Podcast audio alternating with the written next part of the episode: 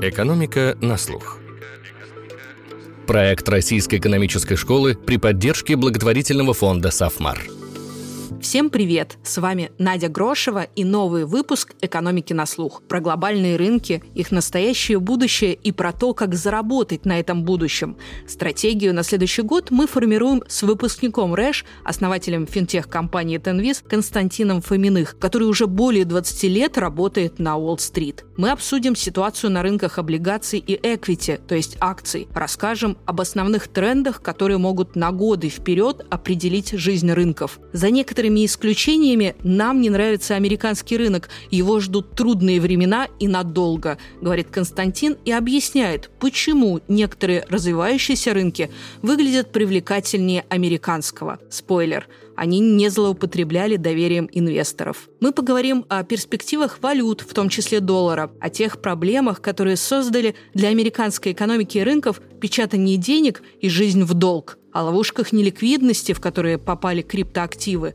обсудим ситуацию в Китае. И хочу сказать, что несмотря на все трудности, российские рядовые инвесторы вовсе не отрезаны от глобальных рынков. У них все еще есть возможность защитить свои сбережения от страновых рисков. Подробнее мы расскажем в тезисах к выпуску. Как и все, в 2022 году он юбилейный и приурочен к 30-летию РЭШ. С 12 по 17 декабря РЭШ проводит просветительские дни, спецвыпуск экономики на слух памяти сооснователя университета Гура Офера. Профессора, выпускники, друзья РЭШ говорят о будущем мировой экономики и энергетики, карьере экономиста, поведенческой экономике, об уроках истории. Регистрируйтесь на портале guru.nes.ru или по ссылке в описании к выпуску. Константин, добрый день. Добрый день. Этот год стал непростым для инвесторов. Ускоряющаяся инфляция, риск рецессии, энергетический кризис, сложности с логистикой – все это сказалось на рынках. К октябрю падение индекса S&P 500 составляло 25%. После этого начался рост индексов. Как бы вы подвели итоги этого года с точки зрения рынков? Самый большой сюрприз этого года был не то, что фондовый рынок упал. Падение на данный момент американского рынка, вот на сегодняшний день 17%, это не самый большой сюрприз. Такое бывало. Бывало и года, когда фондовый рынок в 2008 году упал почти на 60%, 50 или 60% в 2008 году. Большой сюрприз было то, что американские облигации упали почти на 27%. Это самое большое падение бандов в истории Америки. 27%. Теоретически банды должны падать гораздо меньше, чем фондовый рынок. Никто этого не ожидал. Вернее, люди говорили об этом теоретически, но практически в истории Америки за последние 200 лет такого не было никогда. А вот если сейчас, Константин, давайте остановимся на этом моменте. Не все, наверное, слушатели знают и представляют, что ну, банды — это же все-таки основа инвестиционного бизнеса, да, потому что многие пенсионные фонды хотят получить гарантированную доходность или фиксированную доходность, э, прогнозируемую доходность и вкладывают как раз в первую очередь в банды, которые считаются менее рискованными по сравнению с акциями. Вот это падение, которое, как вы сказали, максимум исторически, как оно сказывается на работу инвестиционных фондов, пенсионных фондов, ну и вообще участников рынка? Классный вопрос. Это очень важный вопрос. Не просто люди или институциональные инвесторы инвестируют в банды, потому что это безопасность и как-то сбалансирует теоретический портфель. Многие из них обязаны по закону инвестировать в банды. На это падение есть три ответа именно бандов. Во-первых, там где-то сделано точное соотнесение вот этих вот точек, что раз их обязательства, условно говоря, упали, обязательства тоже же падают, когда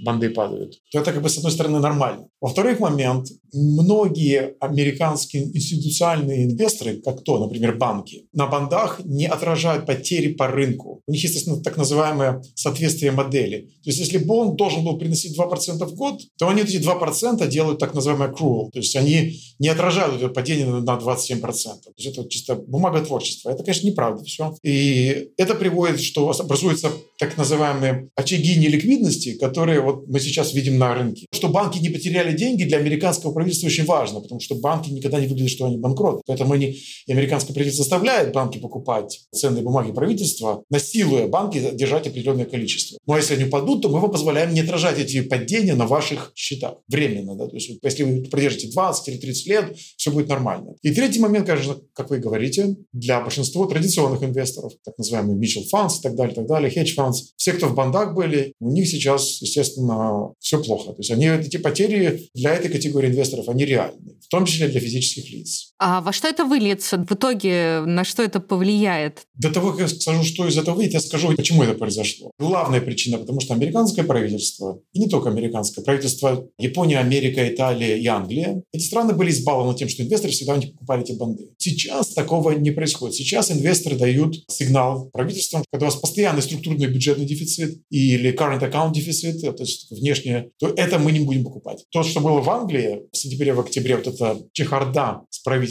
это не случайно. Это не политический кризис, это фискальный кризис. Такая была вот ситуация, что правительства этих стран злоупотребляли откровенно доверием рынка фикс-инкома, то есть рынка... И в этом же году ситуация изменилась по многим причинам. Во-первых, произошло насыщение. Насыщение рынка этим бумагам было вызвано тремя-четырьмя причинами. Высокая инфляция, прежде всего. То есть люди не хотят получать от правительства, например, Англии, от Америки, банды, которые приносят 3%, если инфляция 7, 8, 10, 12%.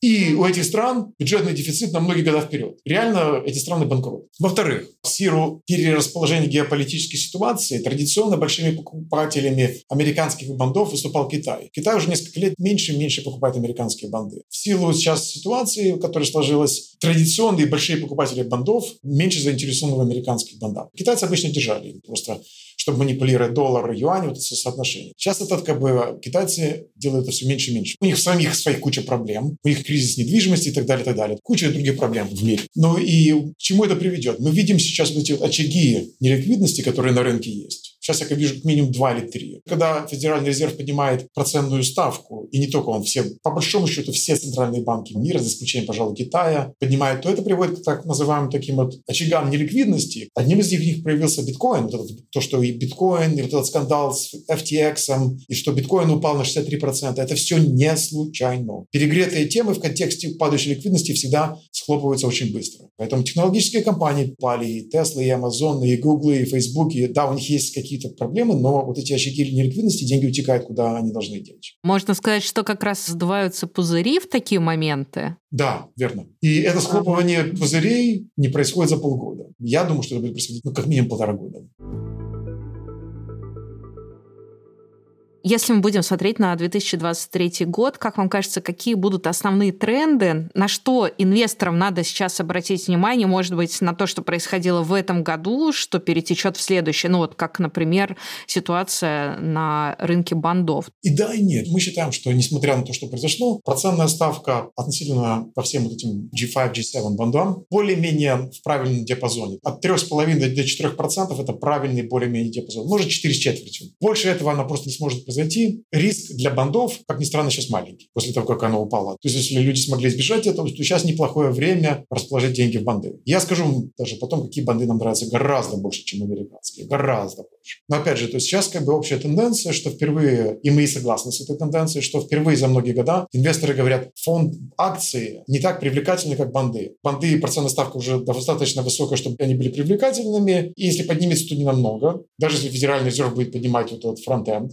В то же время на equities я сейчас говорю только про американские ситуация довольно плохая. То есть equities американские, особенно вот эти большие знаменитые технологические компании, Google, Microsoft, Apple и так далее, так далее, Tesla, Amazon, во время ковида их прибыльность реально возросла, удвоилась. За счет того, что все сидели дома и заказывали все здесь дома. Когда люди стали во время ковида работать из дома, купил 14 мониторов, 8 компьютеров для себя, для жены, для детей и так далее, так далее. Потому что дети учились из дома, жена работала из дома, да, они накупили новые раутеры. Был вот этот всплеск. Мне нравится, что вы улыбаетесь. Это классно. То есть это было... Все мы прошли это, да? Все купили по... Да-да-да, все покупали новые все. Все покупали второй, третий, четвертый телефон для детей, для себя, как средство для вот, подстраховки и так далее, и так далее. Я в шоке, что компания Microsoft вышла полтора месяца назад и сказала, мы думаем, что меньше заработаем в следующем году денег, потому что спрос на компьютеры упал. Серьезно? Спрос на компьютеры упал. Вы этого не могли предполагать, что после того, как во время ковида он поднялся на 60% в течение двух лет, вы не предполагали, что он может упасть не просто до уровня тенденции, а ниже этой тенденции. Это абсурд. Все же умники говорили, типа, время ковида, как же после ковида вы же по-прежнему будете заказывать все товары на Амазоне, вы же по-прежнему будете пользоваться Zoom. Ничего подобного. Людям этот Амазон и доставка на дом достала. Люди хотят сходить в ресторан, люди хотят летать на самолетах и так далее, и так далее. Спрос на все технологическое просел в здоровом смысле и будет проседать. Потому что если вы купили себе, детям, жене, собаке и коту свой личный компьютер, то вы еще на 4 года накупили всего железа, да? Все. Поэтому наш прогноз на американский Unix очень пессимистичный. Как было примерно в 2001, 2002, 2003 году. После dot-com bubble, который я прожил вживую, вот эта вот тенденция, что Unix были падали, выедали долго, это будет продолжаться ну, полтора года. Ну, а если посмотреть на денежный рынок, политика ФРС и то, что сейчас происходит, как скажется на долларе? Доллар и валюта – сложная тема. Когда ФРС поднимал процентную ставку, доллар поднялся. Это была одна из причин, потому что они поднимали быстрее, чем остальные страны. И вторая причина – это была так называемый flight to safety. Это как безопасный инструмент. Это была вторая причина, неполная. Мы считаем, что доллар сейчас достиг своего апогея. Наша система искусственного интеллекта, она говорит, что доллар перегрет. Мы считаем, что доллар перегрет. Нам он не нравится. Мы не любим сейчас доллар. Он перегрет по отношению, по большому счету, ко всем валютам. Может быть, за исключением швейцарского франка. То есть он перегрет по поводу отношения к иене, к евро, к юаню, ко всем, ко всем. Поэтому нам сейчас, и это будет одна из главных тем нашей, то, что мы видим инвестиции на следующий год, за редчайшими исключениями, за редкими исключениями некоторых секторов, которые нам по-прежнему нравятся в Америке, нам нравятся другие страны. То есть я бы в Америку сейчас вообще ничего не инвестировал. По минимуму. То есть отдельные сегменты. Если посмотреть на долгосрочный график доллара по отношению к евро, то видно, что доллар устойчиво рос, ну, примерно там с 2008 года. Он, конечно же, падал на некоторых промежутках, но в целом идет э, долгосрочный тренд на рост, который уже длится гораздо больше 10 лет. Видите ли вы перелом этой тенденции? Или, может быть, при каких-то факторах эта тенденция продолжаться и дальше? Мы видим перелом. То есть доллар – это более сложный элемент. То есть мы смотрим на доллар как минимум тремя способами. Первый способ по отношению к большим валютам. Вот это есть традиционный индекс доллара, так называемый DXY, DXY. Он на 60% это индекс евро, все остальное там стерлинг, иена и так далее, и так далее. Большие развитые страны. В них нет ни Китая, ни Мексики, ни Бразилии, ничего. То есть этих развивающихся стран там как страны нету или очень маленькие. Поэтому смотреть на доллар в традиционном смысле по поводу к евро – это небольшая часть картины. Мы смотрим на доллар так называемый trade weighted взвешенный по отношению к торговле. Там есть и китайский реминби, там есть и бразильский и мексиканская песо, и индийская э, рупия и так далее, и так далее. То есть там полная линейка. Он более показательный. Вот он переломился. То есть это первый момент. Мы видим на ближайшие 2-3 года движение в сторону развивающихся стран. И некоторых развитых стран. Из Америки. Это очень-очень важно. Опять же, когда был бум ковида, и этот всплеск, когда федеральная система вкачала в Америку 6 или 7 триллионов долларов, создал искусственный этот бабл, в который текли деньги со всего мира. Все покупали американские технологические компании, потому что у них был искусственный бум, который не мог продлиться. И потом этот бум прошел немножко бум недвижимости и так далее, и так далее. Да. Вот сейчас мы идем в обратную сторону этого бума, когда деньги вытекают, и эти деньги вытекают не просто, они идут в правильные страны, в правильные сектора. И внутри в более правильные сектора в Америке, и в более правильные страны во всем мире. А куда они текут? Как мы и говорили нашим клиентам в начале года, то есть в начале прошлого года мы людям сказали, продайте все, все продайте, выйдите в наличные, но половину своего портфеля положите в энергетические компании. Энергетические компании в Америке на данный момент примерно 61% за год. То есть они вот в контексте того, что все вымерли, они единственные, кто выжил. Это же сектор с самым большим ростом в этом году в Америке. Не просто в самым большим. То есть это вот сравнивать баскетболиста 2.30 в детском саду, где средний рост там 7 сантиметров. Он не просто самый высокий, он буквально в 4 раза выше всех. Поэтому для Очень этого есть многие причины. Мы думаем, что эта тенденция продлится еще на многие года. То есть нам нравится структурная энергетика на многие года. И как ни странно, как ни странно, энергетические компании поднялись, хотя нефть за год она вот не намного поднялась. Вот реально нефть, я смотрю сейчас, например, взять европейский бренд, вот она за год только 3%. То есть вот это интересный парадокс. А почему так э, произошло? Почему при таком росте цены на нефть э, нефтяные компании показали такой сильный прирост капитализации? Несколько причин. Главная причина – процентная ставка. Когда процентная ставка поднимается, это хорошо для так называемой value компании, у которых краткосрочные денежные потоки, short duration, и плохо для компаний с долгосрочной перспективой роста. Да. Поэтому Гуглы, Фейсбуки, Теслы, Амазоны упали, а энергетические компании, которые прибыльны сейчас уже, то есть они на уровне там 70 или 80 долларов, они все равно очень прибыльны. И поскольку было не до инвестиций в течение 7 или 10 лет, вот этого ESG, environmental, темы и так далее, и так далее. Сейчас даже инвесторы им говорят, не инвестируйте в новые скважины, бурения, покупайте свои собственные стоки или выплачивайте дебет. Это всегда хорошо для акций. Ситуация для них хорошая. Я думаю, что это будет тенденция продолжаться еще многие годы. Но опять же, у нас есть стратегическое видение, есть тактическое. Сейчас стратегически нам нравится, тактически мы как бы вышли из них тоже для своих клиентов. Мы зарабатываем серьезные деньги для клиентов в контексте плохого года. Мы это делать умеем и любим. То есть мы знаем, в какие сектора идти. И на ваш взгляд, э, куда надо идти в следующем году? Нужно идти в те страны и в те сектора, где ситуация хорошая и они дешевые. Нам очень нравится Бразилия, нам очень нравится Мексика, в меньшей степени Австралия и, как ни странно, даже скажу, Германия. То есть первые три страны, Австралия, Бразилия, Мексика, они связаны немножко естественно, с commodities. И у них относительно хорошая фискальная ситуация. То есть у них половая национальная задолженность по отношению к GDP от 40 до 80 процентов. В Америке 120-130, в Японии 200. То есть там просто другой уровень проблем. Мы видим, что страны с устойчивой, как ни странно, дисциплиной, то эти страны всегда люди ассоциируют, что Бразилия, Мексика – это страны с неустойчивыми валютами, с безответственным правительством. Тем не менее, поскольку за много десятилетий а их настолько инвесторы привели в дисциплину, что они, эти люди, научились банкиры Центральный банк а, Мексики или Центральный банк Бразилии, они стали поднимать процентную ставку за год до Федеральной резервной системы Америки. За год. И Америка, естественно, проспала. Все, что можно, Федеральный резервный банк Америки реально все проспал. В это время бразильцы и мексиканцы, ломая стереотипы, что они такие раздолбаи, подняли процентную ставку, уже за год поднимали. И сейчас у них процентная ставка от 10 до 13 до 14 процентов. Хотя их инфляция сопоставима с американской. Понимаете, например, взять, например, бразильские моды 13 процентов. Инфляция такая же, как в Америке 8. Американские 4, а этих, понимаете, да? А у бразильцев за задолженность меньше. Куда я буду вкладывать? Я буду вкладывать в Бразилию.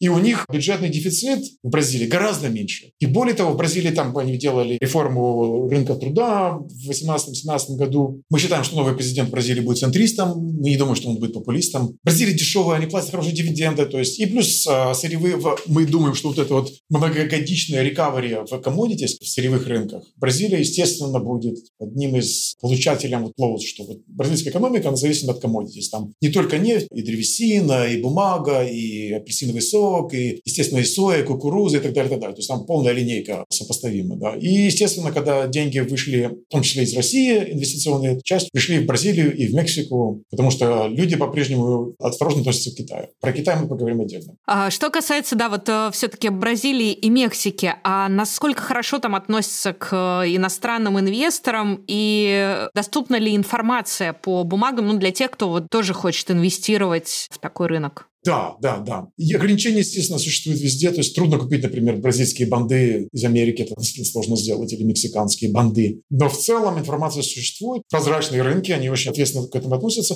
Естественно, это все равно развивающиеся рынки. Это все равно не Америка. Но в Америке тоже своих э, геморроев много. Вот FTX, откровенный фрод. Поэтому я профессионально инвестировал много раз в Мексику. Я был много раз в Мексике по работе и много видел этих компаний. То есть это не совсем такие уж вылизанные страны. Но вот парадокс состоит в том, что, как ни странно, эти десятилетия проблем, которые были в Мексике, Бразилии, кризисы, заставили этих стран жить посредством, в отличие от Америки, от Англии и от Японии. Константин, если мы будем говорить еще, что интересно ближайший год из инвестиций. Хорошо, интересно Бразилия, Мексика. Какие еще рынки? Кажется, что в правильный момент можно бы покупать отдельные страны или сектора в Европе. Это противоречимая тема. И она связана с тем, что, опять же, когда американцы и британцы с присущим спесью издевались над Европой в течение 12 лет, что вы, вы там ничем не можете никогда договориться о своей еврозоне и так далее, и так далее, но реалии были таковы, что да, это был сложный, шаткий механизм, но тем не менее этот механизм предполагал круговую дисциплину и поруку. То есть немцы и голландцы, глядя на испанцев или на итальянцев, чтобы те не совсем уж не печатали деньги и так далее, так далее, они создавали реальную дисциплину. В итоге, в то время, когда Америка и Англия и Япония продолжали печатать деньги как сумасшедшие, Европа, у них нормальные бюджетные дефициты, ну, за исключением Италии. И эти страны, они в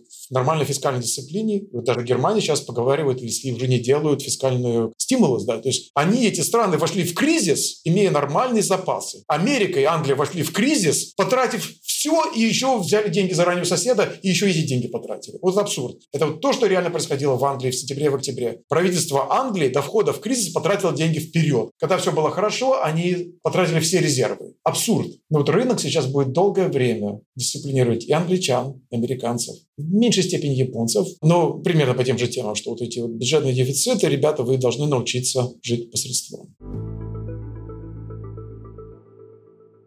Константин, мне бы хотелось немного поговорить про пузыри. Во-первых, насколько вы считаете, что сейчас есть пузырь на американском рынке, и то падение, которое мы видели в этом году, это некое сдутие этого пузыря или это циклическое падение рынка? Ну и что может дальше с ним происходить? Он не то чтобы пузырь, но он явно переоценен. Это первая проблема. Номинальная переоценка была слишком дорогой он. Второй момент, что доходность многих компаний в Америке, она слишком высока, как я, как я уже говорил. Простой пример. Доходность Apple, телефоны, да, возросла за два года в дважды. Потому что во время ковида все покупали MacBook и iPhone и так далее, и так далее. То есть мы должны всю вот эту вот ненормальную прибыльность съесть. Она перечет в другие сектора. Прежде всего, сырьевые рынки. Индустриальные компании, энергетические компании или которые выпускают там металл, удобрения и так далее, и так далее. То есть в Америке серьезная так вот называемый как бы earnings recession. Чем вызывается рецессия всегда? Рецессия вызывается только одной причиной реально. Это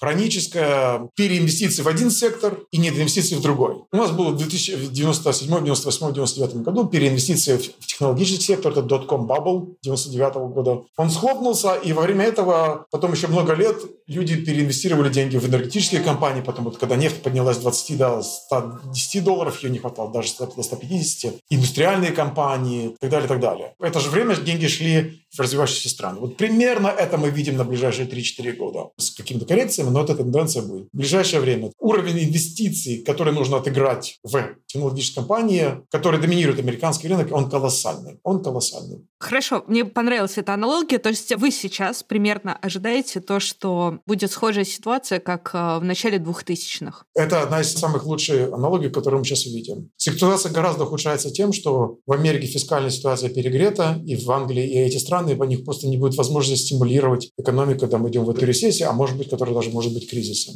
А как вы считаете, каковы будут действия ФРС э, в ближайшее время, в 2023 году? Ну и вообще, можно ли ожидать, что рынки сейчас не в приоритете у ФРС, и ФРС готова пожертвовать инвесторами ради снижения инфляции? И да, и нет. Я думаю, что они вот ФРС, они более-менее еще поднимут на 50, потом 25 basis points. То есть они близко к финишной прямой. И это сейчас не самый главный вопрос. Сейчас главный вопрос – это именно даже не то, что они принимают процентную ставку, а то, что у них так называемый QT, то есть Quantitative Tightening. Они перестали покупать банды, и они их более-менее так называемый ранов. За счет этого ликвидность рынке ухудшается. Увидим неоднократно очаги таких нехватки денег, которые приведут к какому-то стрессу. Поскольку Америка гигантская, это на весь мир выльется. Поэтому, опять же, мы считаем, что Америку нужно избежать. У нас есть пару-тройку секторов, которые нам нравятся, но это тактически. Сейчас у нас стратегически, вы видите, слышите мой разговор. Тактически у нас есть еще другой инструмент, который говорит, сейчас вот конкретно в ближайшие 2-3 месяца мы перегреты или не перегреты. Да, вот этот октябрьский, как вы говорите, отскок, с него мы должны идти вниз. Мне нет сомнений, что ближайшие движения будут вниз. Ближайшие 10, 20, а то и 30 процентов движения рынка американского будут вниз, не наверх. Если говорить про китайский рынок, вы считаете, что он привлекательный в следующем году? Да, я думаю, что в следующем году мы с интересом сейчас наблюдаем на Китай. В долгосрочной перспективе он интересен. Вот это при открытии Китая, когда снимаются все ограничения на COVID, это, естественно, здоровая тема для китайской экономики. Очевидно, это было плохо для китайской экономики, когда они закрывали население два с половиной года. Сейчас, очевидно, это будет стимулировать Китай. И китайские акции дешевые и интересные. Там есть интересные темы. Например? В том числе китайские интернетовские компании и технологические компании. Они нам очень нравятся. Но опять же, мы подождем еще немножко до того, как мы убедимся, что деньги туда идут со всего мира. Пока мы только видим местные деньги. Местные китайцы продают свои банды и покупают акции. Вот сейчас мы это, это мы видим каждый день. Наша система, она подхватывает эти, оценивает, откуда источники этих денег. То есть Китай в следующем году, это очень интересная тема, если в нее правильно войти. И, естественно, в Китае тоже много проблем. Главная проблема – это вот пузырь недвижимости, который у них схлопывается уже 5 лет. Они это очень медленно делают, и, кстати, довольно неплохо. И это может продолжаться еще 2 года, а может даже 5 лет, но это серьезный тормоз на экономику, это нужно иметь в виду. То есть в Китае нужно понимать, что там не все идеально. Идеально ничего не бывает. Ну, а если выбирать как раз, ну, условно, китайские технологические компании или, может быть, в том числе бумаги, которые в Гонконге торгуются, на что обратить внимание? Есть несколько ликвидных ETF, так называемые C-QQ, CQQ или K-Web. Это вот э, индексы или технологические компании Китая или интернетовские компании Китая. У нас, по крайней мере, в Америке они ликвидны, это хорошо, они присутствуют, то есть это все есть. Эти вот два индекса нам нравятся. Я не думаю, что индивидуальные инвесторы, у них есть время разбираться в Алибабах, Tencentах и так далее, Байду, вот эти китайские конкретные гиганты. То есть я бы купил индекс, адекватный возврат с адекватным риском, но опять же, я бы это сделал не сейчас, в правильный момент. То есть это одна из вещей, которой мы помогаем нашим клиентам, это тактическая имплементация стратегических идей. Ну и если смотреть на вложения, наверное, нельзя не обратить внимание на то, что происходит с криптовалютным рынком. Как э, вы оцениваете крипту в перспективе ближайшего года? Вообще, что считаете, что будет происходить? И рассматриваете вообще этот рынок? Да, естественно. Мы смотрим все основные криптовалюты, и эфириум, и эфир, и биткоин, и так далее, Solana, и все-все-все-все систематично, поскольку это часть мировой финансовой системы. Опять же, мы не можем на них не смотреть. Чтобы понять, как мир взаимодействует, нужно смотреть на все. Поэтому мы используем компьютерную систему. То есть все, что я говорю, это интерпретация, то, что видят наши системы искусственного интеллекта. Нам не нравится сейчас ни биткоин, ни эфир, ни так далее. Мы их продали в правильный момент. Идея, опять же, такая, что мы четко понимаем, естественно, разницу между блокчейн и криптовалютой. Это разные, естественные вещи, но криптовалюты, они реально перегреты. И когда будут вот эти очаги неликвидности, я не удивлюсь, если биткоин будет, сейчас на сегодня, условно говоря, 17 тысяч, я не удивлюсь, если мы увидим на нем 3 тысячи. То есть я бы забыл про биткоин на ближайшие два года. Через два года обсудим. Посмотрим, что происходило.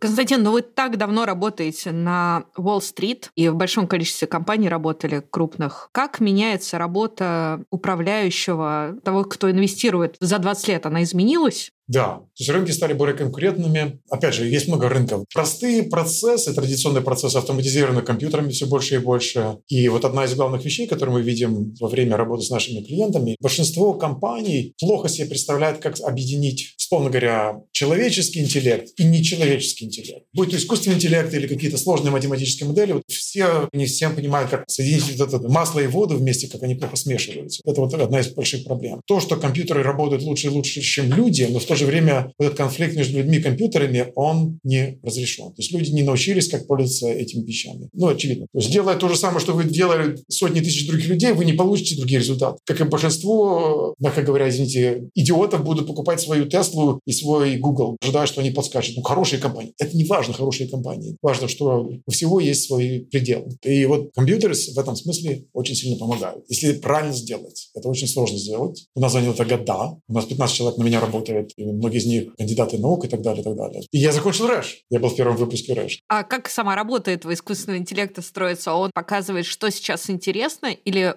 показывает, например, какие тенденции важны? Или зависит от того, что анализируется? Ну, например, вы анализируете какую-то бумагу и в том числе используете искусственный интеллект, и он подсказывает, что она лучше, чем 1322 бумаги по какому-то показателю. Короткий ответ – да. Опять же, я не буду говорить за весь искусственный интеллект, я говорю только про нашу систему. У нас узкая имплементация именно на финансовые рынки. Что мы видим сейчас? Она говорит, что покупать и что не покупать. Мы видим, что процентная ставка не будет расти. Мы видим, что банды стабилизируются активизировались. Мы видим, что технологические компании перегреты. И в то же время и рынки в целом перегреты. Сейчас мы ожидаем небольшой откат на рынках. 10-15% до февраля мы точно увидим. Наша система она не отвечает на все вопросы, на все проблемы человечества, она отвечает только на одно. Что мы видим на финансовых рынках, что из этого вкусно. Мы видим вот это явно неинтересно, неинтересно. И, как правило, вот эти взгляды вырисовываются какие-то темы, которые мы говорим с людьми. Вот это то, что я реально делаю. Вам сейчас я вот эти темы, то есть я вот это не импровизирую из своей головы. Это все наша система говорит. Это, естественно, мы предлагаем клиентам или вот моим уважаемым служителям из РЭШ и так далее, и так далее. Ну и какие рекомендации он дает на 2023 год? Ну, примерно то, что я вам озвучил. То есть, опять же, наши основные темы — это будет избегать технологических компаний американских. Мы видим, четыре страны нам нравятся. Мексика, Бразилия, в меньшей степени Австралия и Германия. Германия — отличная история, как ни странно. Природный газ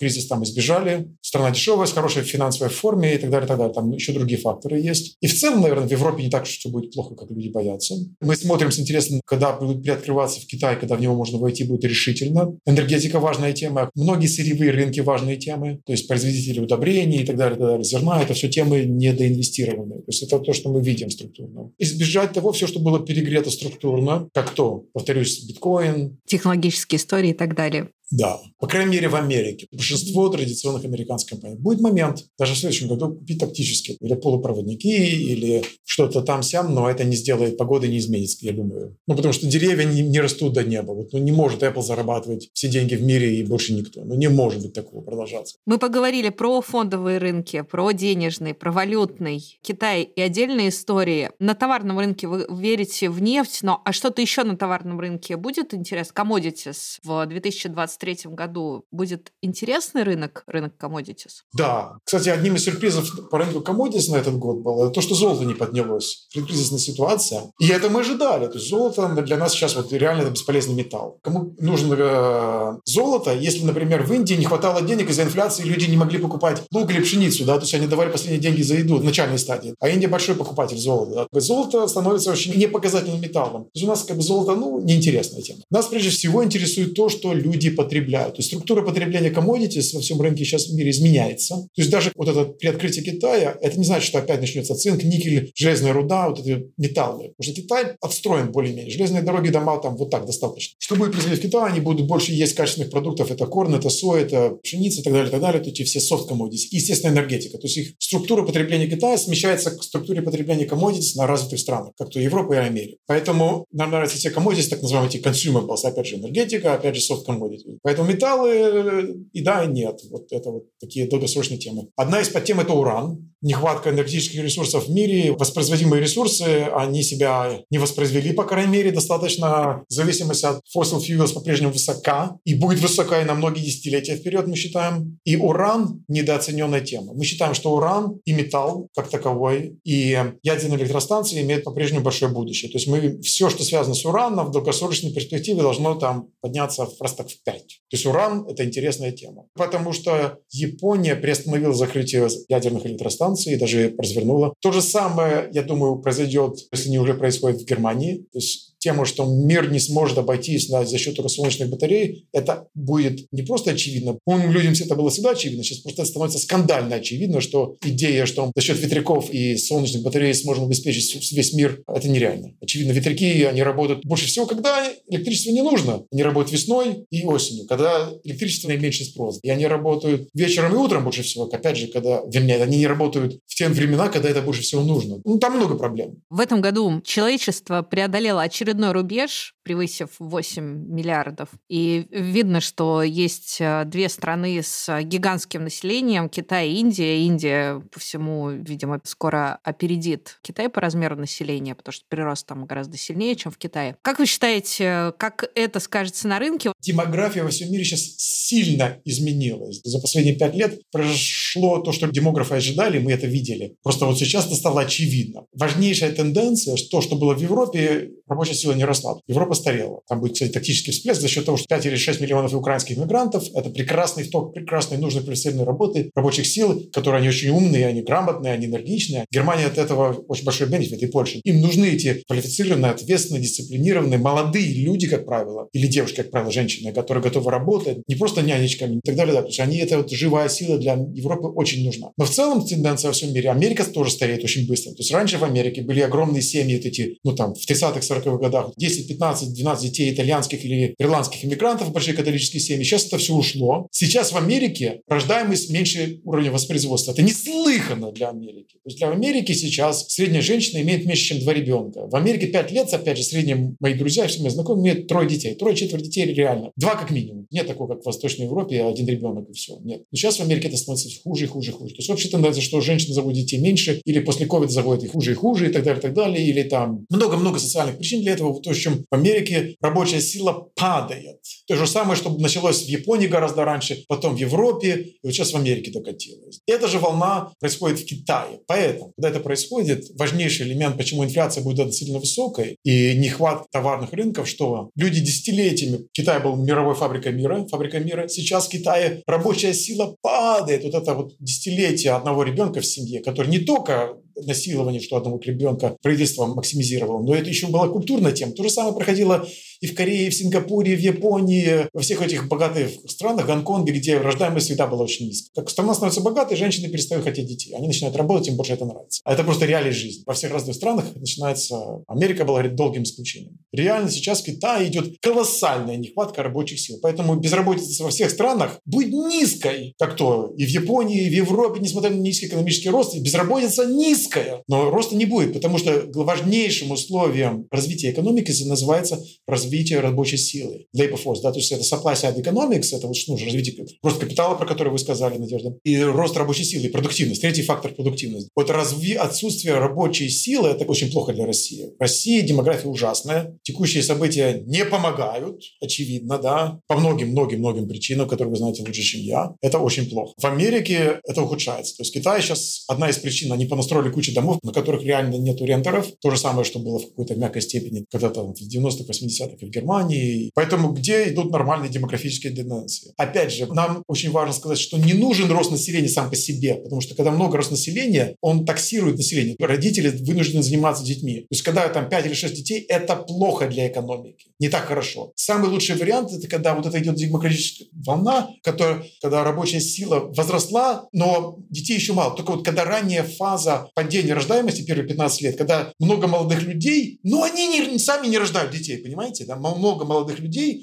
то есть вот эти молодые мамы, молодые девушки, молодые парни, они работают. И им не надо отвлекаться на детей, потому что им не нужно менять пеленки, у меня самого детей. Я знаю, насколько это трудоемко, ты спишь 3 часа ночи или 4 часа, если много работаешь. То есть от этого экономика идет хорошо. Самый интересный вариант, это когда вот идет спад в начале рождаемости, он длится так называемый демографический дивиденд, такой эффект. Вот одна из немногих стран, которая в этой ситуации сейчас находится, это Бразилия. В этом плане, опять же, с точки зрения демографии, Америка сейчас ухудшается чуть-чуть, поэтому безработица в Америке сейчас, несмотря на то, что мы входим в рецессию, она одна из самых низких за последние 20 или 30 или 40 лет, и мы даже, в, я думаю, в конце, внутри рецессии безработица все равно в Америке будет низкая, потому что не хватает людей. Люди будут перетекать в другие сектора. Не хватает нефтяников, инженеров, ну, условно говоря, и пилотов, но переизбыток банкиров, финансистов и каких-нибудь там продажников софтвера, программного обеспечения. Константин, спасибо вам большое и удачи в делах. Вам спасибо огромное.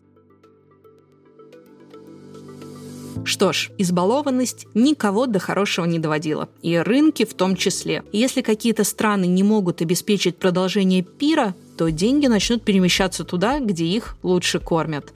Правда, деньги любят еще и безопасность, и до сих пор такую безопасность им обещали США. В общем, рынки ждут непростые времена, и мы продолжим рассказывать о них, потому что это интересно и полезно. Записи и краткое изложение всех выпусков «Экономики на слух» вы найдете на просветительском портале Рэш guru.nes.ru. На нем же опубликована программа просветительских дней, в которых участвуют ректор Рэш, Антон Суворов, Ксения Юдаева, первый зампред Центробанка, профессор РЭШ Наталья Волчкова, Сергей Гуриев, провост Института политических исследований Сьянцпо, Дмитрий Мацкевич, SEO и сооснователь платформы D-Brain и многие другие. До скорых встреч!